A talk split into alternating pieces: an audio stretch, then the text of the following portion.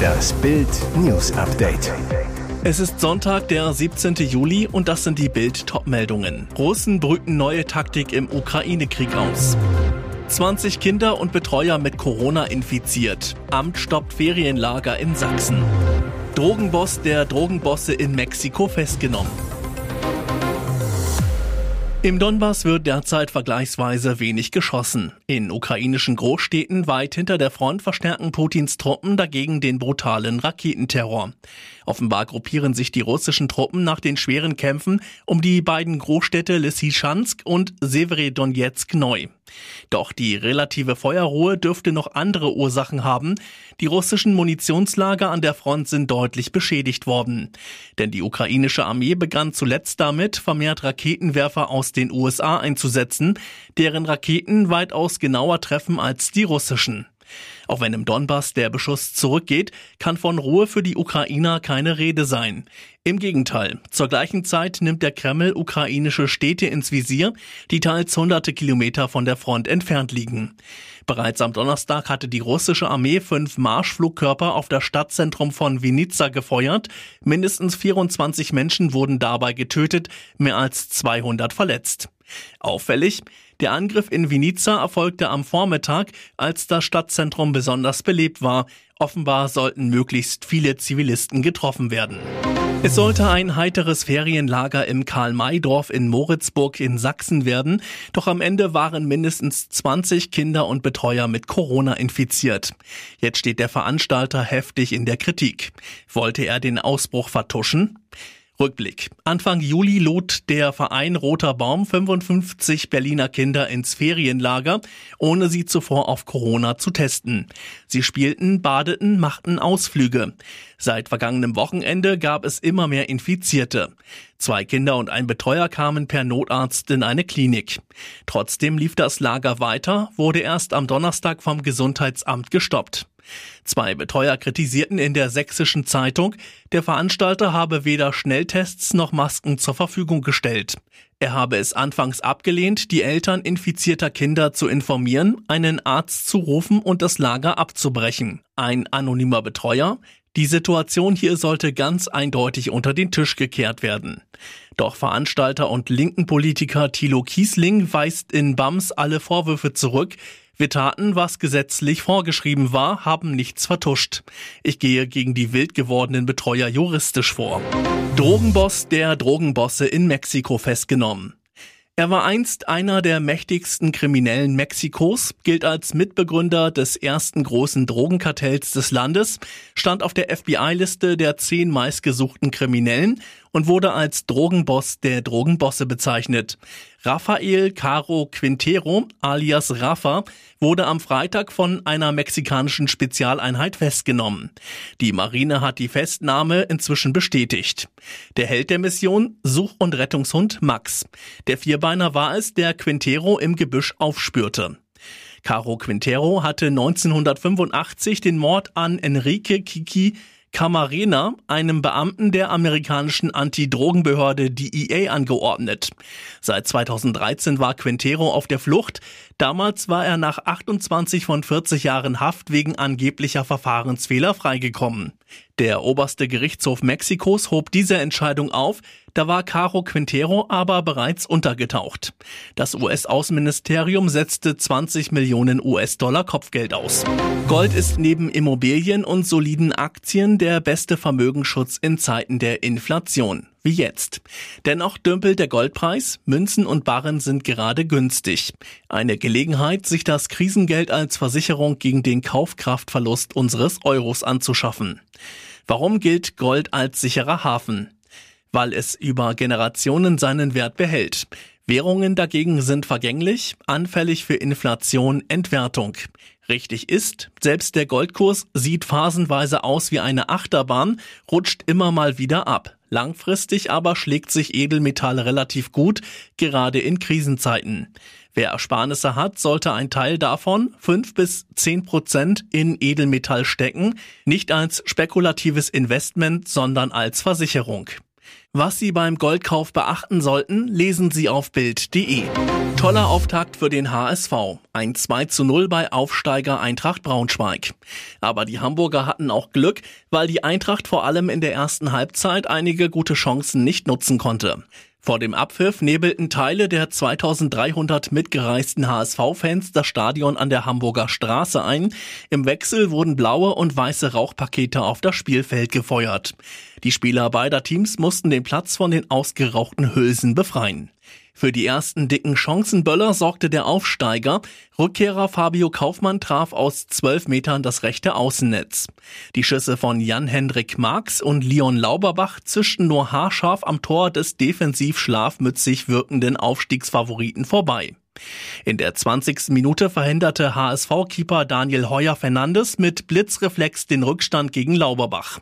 In der 45. Minute köpfte Philipp Strompf aus sechs Metern und völlig frei am Tor vorbei. Der HSV mit dem 0 zu 0 zur Pause vor 21.900 Zuschauern mehr als nur gut bedient. Klare Chancen plus Braunschweig. Das schmeichelhafteste Tor machte aber der HSV. In der 67. Minute staubte Robert Glatzel zum 0 zu 1 ab. Der Hamburger Torjäger legte in der 76. Minute per Kopf auch zum 0 zu 2 nach. Und jetzt weitere wichtige Meldungen des Tages vom Bild Newsdesk. Bei lesbischen Paaren ist nur die gebärende Frau rechtlich gesehen automatisch die Mutter des Kindes. Das soll sich bald ändern. Noch in diesem Jahr will Bundesjustizminister Marco Buschmann, FDP, die sogenannte Co-Mutterschaft auf den Weg bringen. Wir wollen Regeln schaffen, damit Kinder von Geburt an eine rechtssichere Beziehung zu beiden Elternteilen haben und niemand sich als Elternteil zweiter Klasse fühlen muss, sagte er den Zeitungen der Funke Mediengruppe. Bisher wird nur die Frau als Mutter eingetragen, die das Kind zur Welt bringt. Der zweiten Frau bleibt nur ein langwieriges Adoptionsverfahren, erklärt Familienministerin Lisa Paus-Grüne. Sie sagt, das hat mit Gerechtigkeit und Vielfalt der Gesellschaft nichts zu tun. Im Koalitionsvertrag haben die Ampelparteien Reformen im Familienrecht vereinbart. So sollen Vereinbarungen zu rechtlicher Elternschaft, elterlicher Sorge, Umgangsrecht und Unterhalt schon vor der Empfängnis ermöglicht werden. Italien warnt, springen Sie nicht in den Gardasee, es ist viel zu wenig Wasser drin. Tausend deutsche Urlauber pilgern gerade in Richtung Dolce Vita, Carbonara und Amaretto, freuen sich auf Ferien in Bella Italia. Eines der beliebtesten Urlaubsziele ist der Gardasee, aber Vorsicht, wegen der extremen Trockenheit und Hitze ist das Wasser dort nicht so tief wie gewohnt. Der Präsident des Gemeindeverbands am Gardasee warnt in Bild, springen Sie nicht in den Gardasee, denn der Wasserstand ist so niedrig, dass Sie sich schnell den Kopf anstoßen könnten.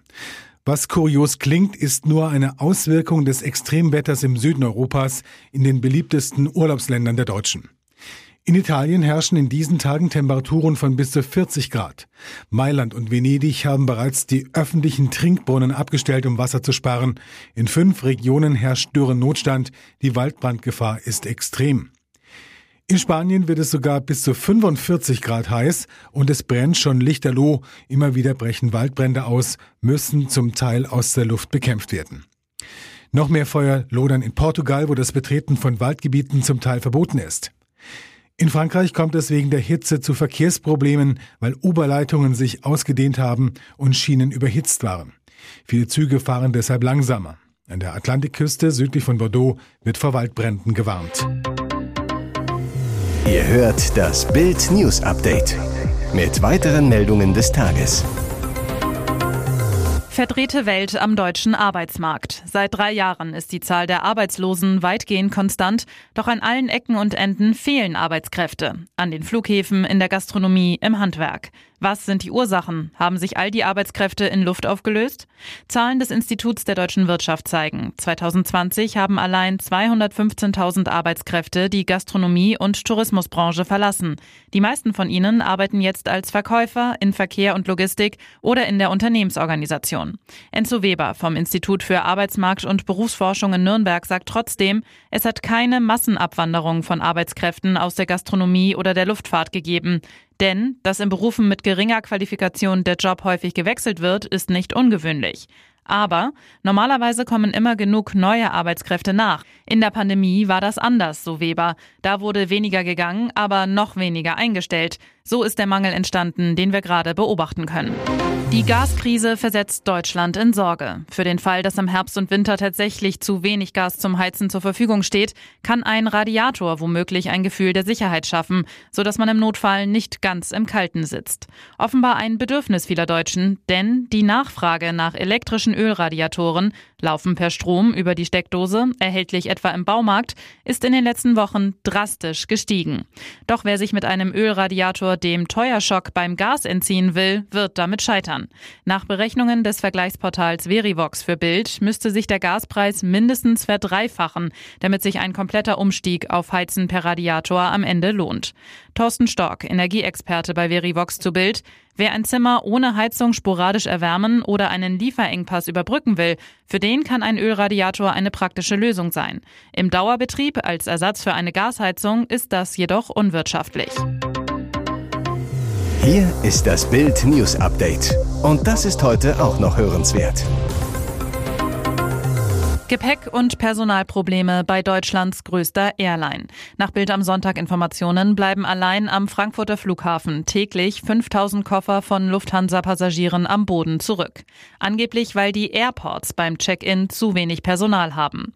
Herrenlose Koffer werden jetzt sogar von verschiedenen deutschen Flughäfen per Lkw nach München transportiert. Nach Angaben des bayerischen Verkehrsministeriums lagern aktuell am Flughafen München rund 5000 Koffer verschiedenster Fluggesellschaften, die noch ihren Besitzern zugestellt werden müssen. Aber auch die Airlines selbst haben akute Personalprobleme. Ein Lufthansa-Sprecher zu Bild am Sonntag. Die Krankenquoten bei unserem Bodenpersonal sind stark angestiegen. Aufgrund von Corona-Infektionen, aber auch bedingt durch Überlastung erreicht der Krankenstand hier bis zu 30 Prozent. Beim fliegenden Personal in Cockpit und Kabine ist die Quote deutlich geringer, im einstelligen Bereich. US-Superstar Britney Spears hat ihre 41,8 Millionen Instagram-Fans mit einer Gesangsdarbietung überrascht. Sie habe ihre Stimme seit extrem langer Zeit nicht mehr geteilt. Vielleicht zu lange nicht, schrieb Britney Spears am Freitagabend zu zwei kurzen Videoclips, in denen sie ihren früheren Hitsong Baby One More Time anstimmt. Mit dunkler, kräftiger Stimme singt das einstige Popsternchen abgeänderte Versionen ihres Hits von 1998, gänzlich ohne Instrumente, in einem abgedunkelten Raum. Sie sei gerade dabei, Wäsche zu sortieren und zu waschen, schreibt die Sängerin in einem längeren Posting. Darin verrät die 40-Jährige, dass sie seit vielen Jahren eine neue Version des Songs aufnehmen wollte, doch ihr Team habe das abgelehnt. Sie sei von ihrer Familie unterdrückt und ruiniert worden, doch nun wolle sie nicht länger Opfer sein, schreibt Spears. Bisher zeigte sie nur Tanzeinlagen. Das neue Video lässt jetzt Fans auf ein großes Comeback hoffen. Ihr hört das Bild News Update. Kommende Woche sollten es laut US-Modellen bei uns in Deutschland bis zu 46 Grad heiß werden. Doch von der Mörderhitze ist bei aktuellen Prognosen nichts mehr zu sehen. Wo ist die hin? Bild hat Meteorologe Carsten Brandt von donnerwetter.de gefragt. Die Prognose war vielleicht etwas übertrieben, aber nicht grundsätzlich falsch. Die Hitze kommt, aber später. Am Dienstag sind im Westen in der Gegend um Köln bis zu 42 Grad möglich, so der Wetterexperte. Aber wo sind die fehlenden 4 Grad hin? Das Problem ist, wenn man in der Prognose über eine Woche hinausgeht, werden die Ungenauigkeiten immer größer. Kleine Fehler, die in jedem Modell stecken, summieren sich und können am Ende den Unterschied von ein paar Grad machen, erklärt Brandt. Auch Dominik Jung von Wetter.net sah die 46 Grad Prognose skeptisch. Das schien mir auch übertrieben. Nun sind wir wieder bei maximal 40 bis 41 Grad. Ich sage es mal so, ein Modell, das vor fast zwei Wochen schon die nun kommende Hitzewelle erkannt hat. Respekt.